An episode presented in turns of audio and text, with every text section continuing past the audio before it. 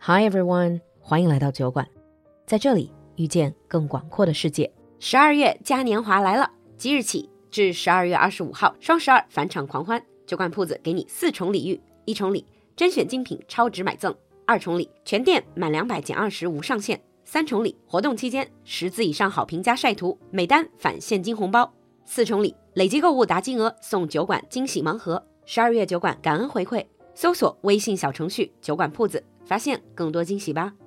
Now, on with the show. Hi everyone and welcome back to Britain under the microscope，欢迎回来，闲话英伦，嗨安澜。 Hi, Lulu. Hi, everyone. So let me propose a topic today. Okay. Uh, You know, of all my time dealing with you Thank you. and other British people in general, Yeah. again, I'm not trying to stereotype, Okay. and with all due respect, Okay. I do feel like British people have this tendency to be quite sarcastic in their speech. Mm, would you agree?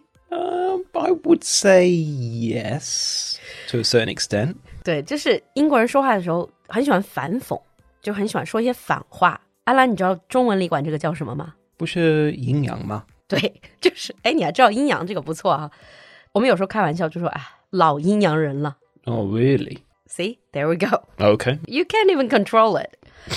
so I thought in today's episode, let us do a few phrases that British people would usually say, but they don't mean what they seem to mean. Okay. I think we did something quite similar in one of our live streaming episodes. We actually did an entire live streaming, like a pop quiz thing, of you quizzing me on all these read between the lines, the hidden meaning of British sarcasm. Okay. So today we give this quiz to you. So see if you can understand the hidden meaning behind the sarcasm. So let's begin. Okay. Well, let's start first of all with requests. Now, we all know that British people, they tend to make requests very, very overly polite. So, Like this, could you? I was Could wondering you? if you could. yeah, would you most awfully be able, you know, that type of thing.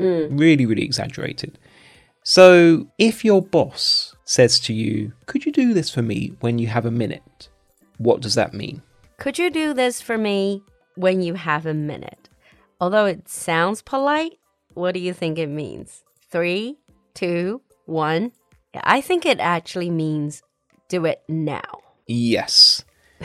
when someone says to you in English, when you have a minute, the implication is that it's only going to take you a minute. You need to do it now. Mm, I see. The request is a bit of a tricky one because sometimes people might actually be very polite in this situation or they're being polite. But it could also be they're just trying to hide what they truly mean behind the, the politeness. Oh, exactly. We would also use it if we're trying to make a point that this person is probably not the best at time management. I remember there's also a lot of sarcasm around, not sarcasm, but hidden meaning about good or bad when you say it's good or quite good, it's not good, or what was that about? Well, for example, what does it mean if I say it's quite good? It's quite good. I think when you say it's quite good, that means it's not really that good. It actually means very good. Then why can't you just say it's very good? Well, we just don't like to say something is very. We don't like to use the word very because it's it's a bit too strong. Oh, okay. So if you hear very from a British person, chances are they're being sarcastic. Yeah. Yeah. Okay. You also say not bad, right? Yeah, that film's not bad. That generally means also good. Hmm, 嗯，跟中文的不错差不多。 Yeah, a little bit, but 不错 normally means it's very good. Whereas in English, it's it normally means it's it's good. It's not too exaggerated. I keep hearing you say things like not too bad actually. So if I ask, how was your day, Anlan? And you say not too bad actually. What does that mean? That normally means very good. Not too bad actually means very good. Yeah, What do you mean when you say it's okay? it's okay. Generally means not good. Okay. So, for example, if a couple, husband and wife, for example, they're having an argument, and the husband asks the wife, Are you okay? And she went, Yeah, I'm okay. Yeah, I don't think that's a British thing. That's just a man woman thing. Yeah, but also just any situation. If you say I'm okay, that generally means I'm not okay. Okay is never okay, and fine is never fine. Pretty much. Yeah. You guys also use a lot quite and rather. Yeah. What does that mean? I never could figure out how to use quite and rather in British context. Rather is a little bit old fashioned, but you do hear it mainly around when older people are talking Or posh people. or posh people. Quite rather normally mean very. Oh, they actually mean very. So it's rather wet today. Means it's raining constantly. It's incredibly wet. Ah, that's why it's quite good. It means it's really good. Yeah. So if a British person says quite or rather, generally it means very. Ah, they're just trying to contain the Yes. level of excitement. Exactly, exactly. I see. it's not just words, it's also pronunciation. So for example, that's perfect. What does that mean? Somehow I doubt you think it's perfect. Yeah. Because if I say it's perfect, if I truly mean it, I would be like, that's perfect. Yeah, exactly. You'll notice your voice is going up slightly. So that's perfect means it's perfect. It's great. That's perfect. Slight change of pronunciation, completely different meaning. What does that mean if I say that's perfect? That is terrible. Yes. Yeah, it's I think you guys are really good at being passive aggressive. We are. We are. 对，英文里有一个词叫 passive aggressive。其实我不知道怎么样去很好的翻译，我相信大家有更好的翻译，怎么样把它翻成我们更能接受的那个版本。passive aggressive 基本上就有点阴阳的这种感觉。 Yeah. I'm not happy, but I'm not going to openly tell you I'm not happy, so I'm going to use this passive aggression. Yes. And that's why we say in our course, for example, the B1, B2 course, we focus a lot on pronunciation. Yeah. because lots of Chinese students they don't get the pronunciation just right, and sometimes when they're f- focused on the pronunciation of the word, the meaning of the sentence. It's not pronunciation, it's actually intonation you're talking about. Well, yeah, but it's still part of pronunciation. It's it's not the pronunciation of individual words; it's the pronunciation of the entire sentence, and that changes the meaning. 就是那个语调。One typical example is a very, very simple expression, excuse me. Yeah, So if you say, excuse me, could you, that's a request. yeah, that's a request. But if you say, excuse me, That's a sign of anger.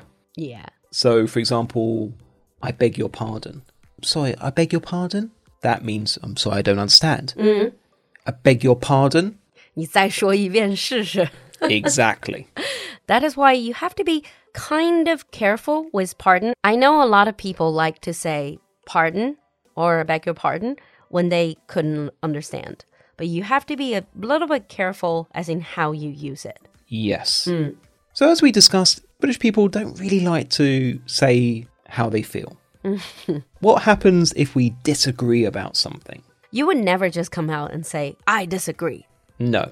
Not unless you are very angry or you're very close to that person. So, what would you say instead? Well, let's take a look at if we're talking in the business context, for example. Okay. So if someone says to you, Oh, we should do this in the future, we might say, hmm, That's a good point. I'll bear it in mind. That's a good point. I will bear it in mind. When you say I'll bear it in mind, basically means I'm not going to do it right now. Yep, on the surface, it means I'll remember it. But really, when we use it, it means I'm going to completely forget about it because it's not worth remembering. Yeah. I think that's why they have this British English to American English or whatever other types of English translation. Yeah, because other English speakers probably don't even understand themselves. Hmm. Another one is with all due respect. Oh. This is It's rather, very common. This is rather universal. This is Yeah. actually not just in British English. With all due respect, 听起来好像说是我给你很多 respect, but actually it is a prelude to something that's going to be very, very nasty. Yeah. Or it's going to be, I completely disagree with whatever you're saying. 像中文的那个恕我直言 Yeah. Mm-hmm. Another one is I almost agree with you. I like this one. I almost agree with you. It does make people feel like There's you kind hope. of agree with me, right? It makes people feel that there's hope. Yeah. Honestly, the first time I hear I almost agree with you, to me it just sounds like you agree with me at least to some extent. Hmm, Yes. But you almost agree with me means I disagree completely. completely. Okay. Oh, and another one. Interesting. It's very you have to watch out for the word interesting. Yes. For example, if you say, that's a very interesting idea, that has a connotation of meaning, it's a, actually a very stupid idea. So if my boss says, "Lulu, that idea is very interesting." It normally means it's not good or it's stupid. It's one of those words like funny. Ah, So, for example, you can describe someone as funny, and that means they're hilarious, they, they make you laugh. But you can also describe someone as funny, and it means crazy. or strange. or strange. Same as interesting. Interesting can also mean strange. Yeah, I think you, if I say, Alan, you're an interesting person, that is a compliment. But if I say, Alan, this point you just made is interesting, Yeah. it usually means I don't want to directly uh, disagree with you, Yeah, but I also don't appreciate it. exactly. But what if I really want to say, 哎，这个主意很有意思? What if I really want to say it in a complimenting way Uh, we would just say, that's really good. That's a really good idea. or brilliant idea? Yeah, we would use much more emphatic language to make sure that it doesn't come across as that we're disagreeing. But would you say today's episode, as we're approaching the end, would you say that today's episode is a bit of a generalization? Is a generalization. There are some people who just mean what they say. And if an English person is speaking to a non native speaker, they're probably going to be a little bit more direct to avoid this type of miscommunication. But if you watch British TV shows, British movies, so on and so forth, then you probably will hear this a lot. This is a kind of like hidden language that British people use when talking amongst themselves. So, if you're dealing with British people, or if you actually travel to Britain, or if you're going there for studies, or actually try to live there, then for sure you're going to encounter all of the things we talked about today. Yeah. Yeah. But I mean, we're just basically talking about low context and, and high context culture. And then, to be honest, as Chinese, we understand because we're that type of high context culture as well. Well, exactly. So there's always lots of like hidden words in Chinese, which I've learnt Chinese now for years, and sometimes I get a bit confused. Yeah, exactly. So that ends today's talk about sarcasm, about words having another layer of meaning in Brit talk. So if you're interested, leave us a comment in the comment section. Share with us these type of language that you know either in English, in Chinese, or in some other languages or in some other cultures. So until next time, We'll see you next time. bye. Bye.